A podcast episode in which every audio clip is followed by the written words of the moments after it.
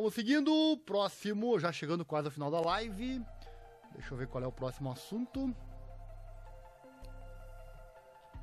Próximo assunto para você que tá ligado, falar do Walter Bottas novamente. Trazer aqui a imagem relacionada.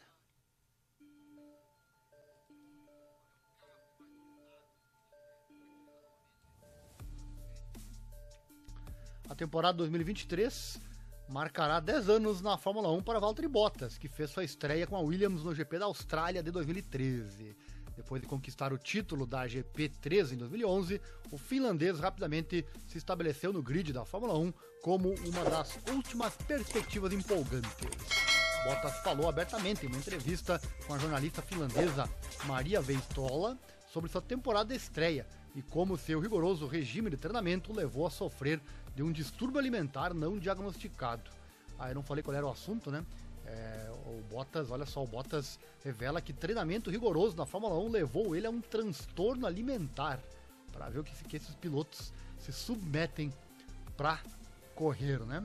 Ele disse, abre aspas, eu me treinei e, se, ah, e, e senti é, dor física e mentalmente.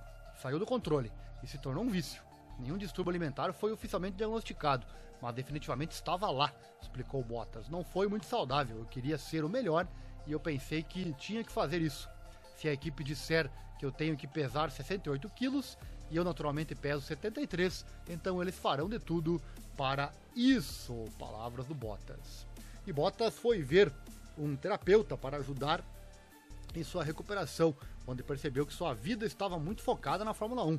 Na mesma época, seu ex-companheiro de equipe na Fórmula 3, Jules Bianchi, sofreu seu trágico acidente no GP do Japão em 2014.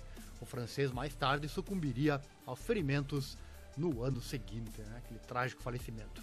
Abre aspas, eu precisava de um psicólogo para me ajudar a me recuperar, cuja primeira avaliação de mim foi que eu sou quase um robô, que só quer alcançar seu objetivo e não tem nenhum sentimento.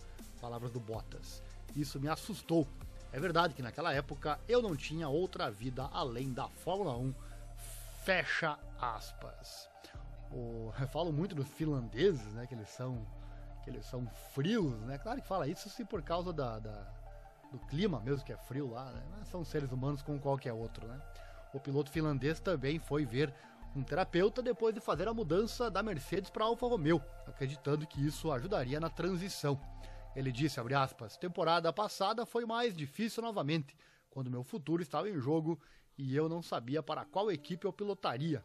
Palavras de Bottas. Isso é o que você pensa quando você é um cara tão duro que você não precisa de ajuda, que eu posso cuidar das coisas olhando no espelho.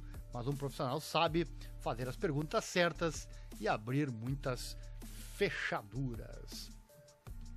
E é verdade, né? Muita gente tem preconceito com os psicólogos, né?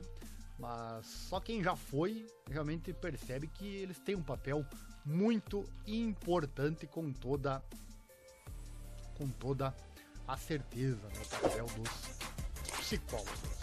E esses pilotos aí de alto nível com certeza precisam e muito. Próximo assunto. Ah, faltou aqui a Alpine também, é verdade, é verdade. Deixa eu trazer aqui a imagem da Alpine. A Alpine faz grandes mudanças com seu novo carro para caçar os três primeiros.